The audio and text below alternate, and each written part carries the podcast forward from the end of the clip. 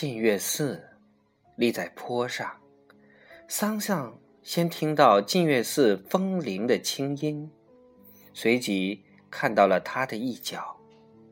风铃声渐渐大起来，桑桑觉得这风铃声很神秘、很奇妙，也很好听。他想，如果有一种歌哨也能发出这种声音，从天空中飘过，那会怎么样呢？桑桑的许多想法，最后都是要与他的那群鸽子汇合到一起。拐了一道弯，净月寺突然整个放在了桑桑的眼前。立在深院里的寺庙，四角悄悄，仿佛随时都会随风飞去。寺庙后面还是林子，有三两株高树，在它的背后露出枝条来。寺前是两株巨大的老槐，很少枝条，而偶尔剩下的几根，在风中轻轻摇动，显得十分苍劲。风略大一些，四角垂挂的风铃一起响起，叮叮当当，衬得四周更加寂静。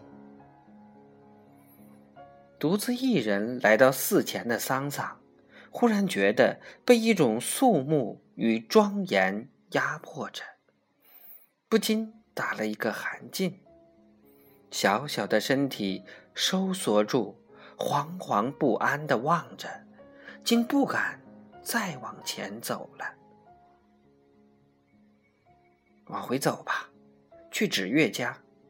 桑桑对自己说。但他并未往回走，反而往上走来了。这时，桑桑听到老槐树下传来了三弦的弹拨声。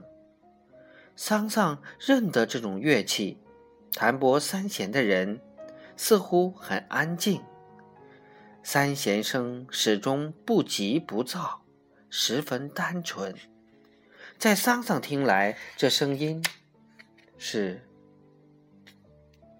单调的，并且是重复的，但桑桑又觉得，他这清纯的、缓慢的声音是好听的，像秋天雨后树枝上的雨滴落在池塘里那么好听。